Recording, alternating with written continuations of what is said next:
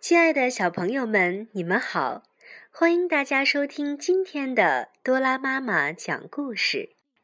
今天我为大家带来的故事叫做《不肯冬眠的小黑熊》。黑熊妈妈在一棵最粗的树干上打了一个大洞，让小黑熊妮妮在树洞里冬眠。乖孩子，你瞧，熊妈妈说：“多宽敞的屋子呀，好好睡上一觉，明年春天醒来，你呀就大一岁啦。”说完，熊妈妈便回到自己的树洞里去了。可是，小黑熊妮妮却不愿意睡觉。他想：“嗯嗯，要是睡整整一个冬天，多没意思呀！哼哼，让我在这大屋子里痛痛快快的玩一玩吧。”妮妮最爱画画，她掏出画笔，在树洞顶上画上蓝天、白云和风筝。在树洞四周墙上画上鲜花、绿树和小溪。咚咚咚，熊妈妈不放心妮妮，又来敲门了。乖孩子，你睡着了吗？妮妮开门问妈妈：“妈妈，干嘛要睡觉呀？”妈妈说：“是冬天了。”就应该睡觉吗？嗯，不，妈妈。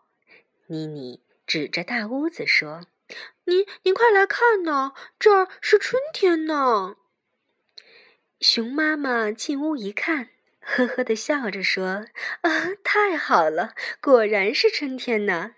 哼，那我也不睡了，让我们一块儿玩吧。”这时，一只小鸟飞到窗前。寒风吹得它浑身直哆嗦。妮妮开窗对小鸟说：“小鸟，你快进来吧，别害怕，这儿有春天。”小鸟进屋一瞧，高兴地说：“呀，真的是春天，多好的春天呀！”小鸟唱着春天的歌出门散步了。结了冰的小河奇怪地说。你唱些什么呀？现在可是冬天呢。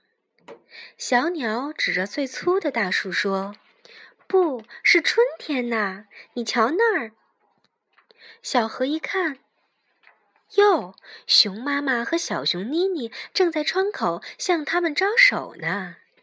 要是冬天，他们早就该睡了。对。小河一抖身子，冰块稀里哗啦全碎开了。